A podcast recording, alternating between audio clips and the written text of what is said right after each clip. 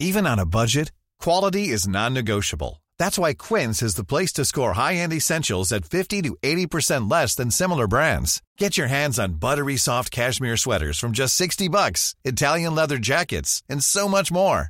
And the best part about Quince, they exclusively partner with factories committed to safe, ethical, and responsible manufacturing. Elevate your style without the elevated price tag with Quince. Go to quince.com slash upgrade for free shipping and 365-day returns. Saludamos al doctor Edgardo Buscaglia, un experto en temas de seguridad nacional e internacional, eh, autor de diversos eh, textos que tienen que ver con la corrupción en el continente, en México también. Eh, doctor Buscaglia, bienvenido, muy buenas tardes, gracias por tomar esta llamada. Buenas tardes, saludos a la audiencia. Muchísimas gracias. Doctor Buscaglia, el gobierno de México admitió hoy en la mañana que el operativo de ayer con el que se pretendía detener a Ovidio Guzmán, hijo del Chapo Guzmán, fue un operativo fallido y deficiente. ¿Qué le dice usted a esto? Bueno, el gobierno actual de López Obrador, como los gobiernos de Fox, Calderón, Peña Nieto, no han tenido una estrategia eh, con 45 instituciones antimafia funcionando como las que tienen 67 países del mundo que logran controlar a sus delincuencias organizadas para que no cometan crímenes de lesa humanidad, desapariciones forzadas y tomen las calles como hicieron ayer en Culiacán. Entonces este gobierno, como los tres previos, no tiene una estrategia todavía establecida con instituciones de control patrimonial, donde estas redes criminales están importando armas masivamente a través de empresas fachadas en territorio mexicano, no se les desmantelan las empresas, no se les quitan sus activos, eh, no se les frena el flujo de armas a través de desmantelar estas empresas. La organización criminal Sinaloa es un Estado dentro del Estado. Ellos tienen control de partes de la Fiscalía, de la Policía Estatal, parte de los políticos a los cuales les financian sus campañas políticas y todo ese dinero no se los eh, decomisan todavía. Este gobierno lleva 10, 11 meses, no se espera que un gobierno de 10, 11 meses logre revertir lo que en México lleva décadas de un pacto político de impunidad mafiosa, pero no vemos que todavía lo comiencen a hacer. Vemos una unidad de inteligencia financiera que trabaja bien, pero luego vemos una fiscalía que trabaja tan mal y bloquea tanto como la Fiscalía de, Calderón, Peña Nieto o Fox.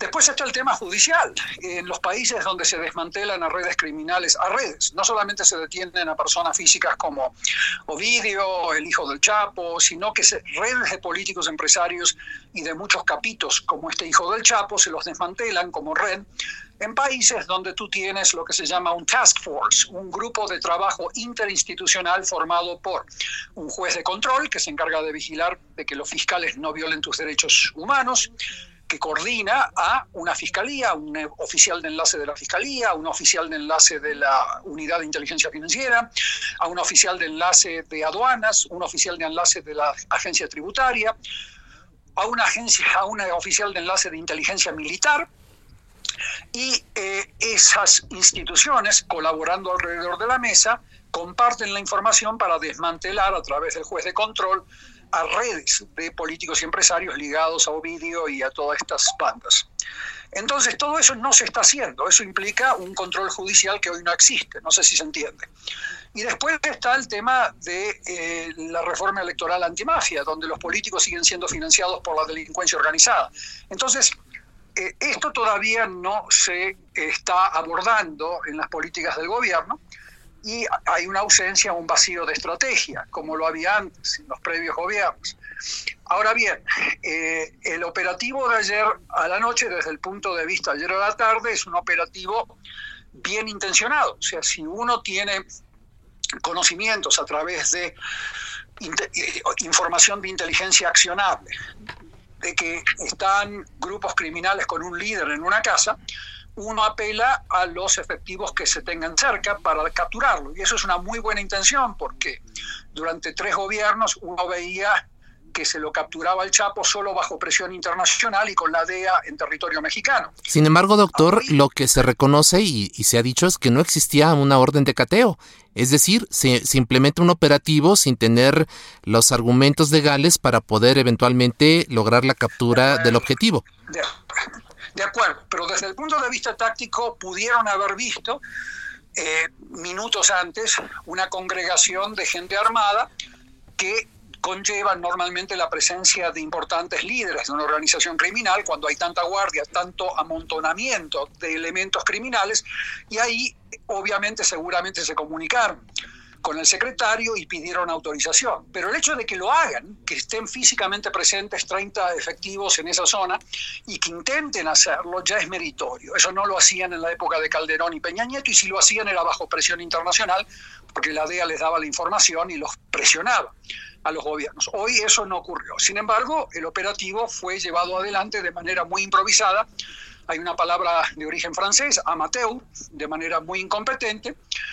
Y cuando estos efectivos, 30 personas eh, o más, se vieron excedidas por un mucho mayor número de elementos paramilitares con armas de mayor calibre, tomaron la decisión correcta de entregar a Ovidio, porque la idea no es masacrar a la población civil ni a los 30 efectivos o a los que sean.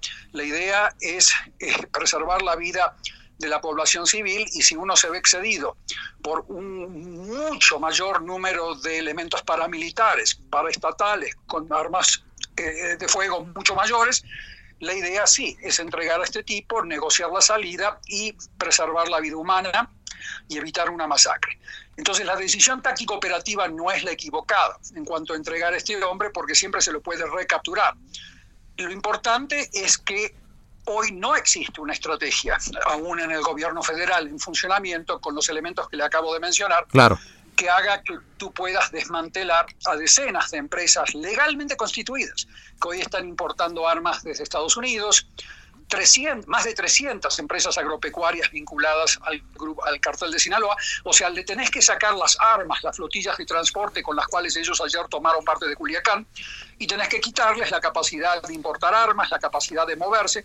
Sin eso, todo tipo de buena intención como la de ayer va a terminar como terminó ayer. Claro. Entonces, eh, hay, que, hay, que, hay, hay, hay, que ser apolítico en estas cosas. Yo he trabajado en, en zonas de guerra por muchas décadas Trabajé en Afganistán por años, trabajé en Yemen, trabajé en muchos países donde hay guerras y uno cuando está, como yo lo estuve, y perdí gente, perdí gente, me han matado a miembros de mi equipo, cuando uno está en situaciones como estas, no hay un libro de texto, ¿no es cierto?, en donde expertitos mexicanos desde una sillita en una universidad pueden opinar como si esto fuese un libro de texto donde todo tiene que salir perfecto. Todas las fuerzas internacionales, militares, cuando están en situaciones como estas, improvisan. Entonces la improvisación no es el problema, el gran problema que tenemos acá es la falta de estrategia y la gente valiente que ayer se trató de enfrentar a, esta organización criminal, que yo les sigo insistiendo a ustedes en México, es una organización criminal ubicada en el tercer nivel mundial.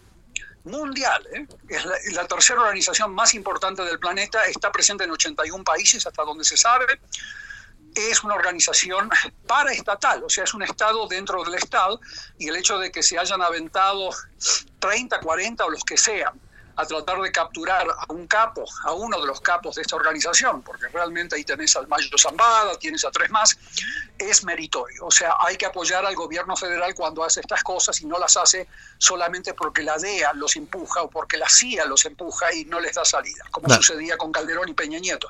Entonces hay que ser, mira, primero está el país, y después está el partido y después está la política. Entonces hay que tener mucho cuidado porque además en este tipo de situaciones hay muchas campañas de desinformación cibernética con inteligencia artificial. Tú veías ayer que andaban circulando 300 cuentas, 300 cuentas de Twitter, de Facebook, que estaban tirando videos que no eran verdad, que eran falsa información sobre bombas explotando en Colombia, en Brasil, que las querían hacer pasar por Culiacán. Entonces, no te olvides que muchas veces estas campañas de desinformación al estilo Trump lo que hacen es generar pánico en la población y los únicos que ganan son los grupos criminales y los que pierden son ustedes en la ciudadanía. Entonces, hay que tratar de tocar este tema de manera fría, apolítica, sin la política, y tratar de decir lo negativo, como te dije yo acá, y lo positivo. que lo han intentado. Este es un gobierno que lleva 10, 11 meses, así que hay que darle la oportunidad a que aplique los instrumentos que yo recomiendo y que recomiendan las convenciones de las Naciones Unidas que el, eh, que el gobierno mexicano, el Estado mexicano ratificó. O sea que no es que yo vengo con soluciones Buscaglia o soluciones tuyas, son instituciones que ya funcionan en 67 países del mundo e impiden que la delincuencia organizada mexicana se comporte como se comporta acá, con crímenes de lesa humanidad, desapariciones forzadas, etc. Entonces, el objetivo nuestro con estas 45 instituciones antimafia faltantes en México es que la delincuencia organizada de México se comience a comportar como la delincuencia organizada de Alemania o de Francia o de Japón. O sea, que no cometa crímenes de lesa humanidad, que no tomen calles, que no tomen ciudades, como hacen en México, y acotarles los crímenes más serios. Ese es un poco el objetivo y por ahora este gobierno no está implementando esas medidas.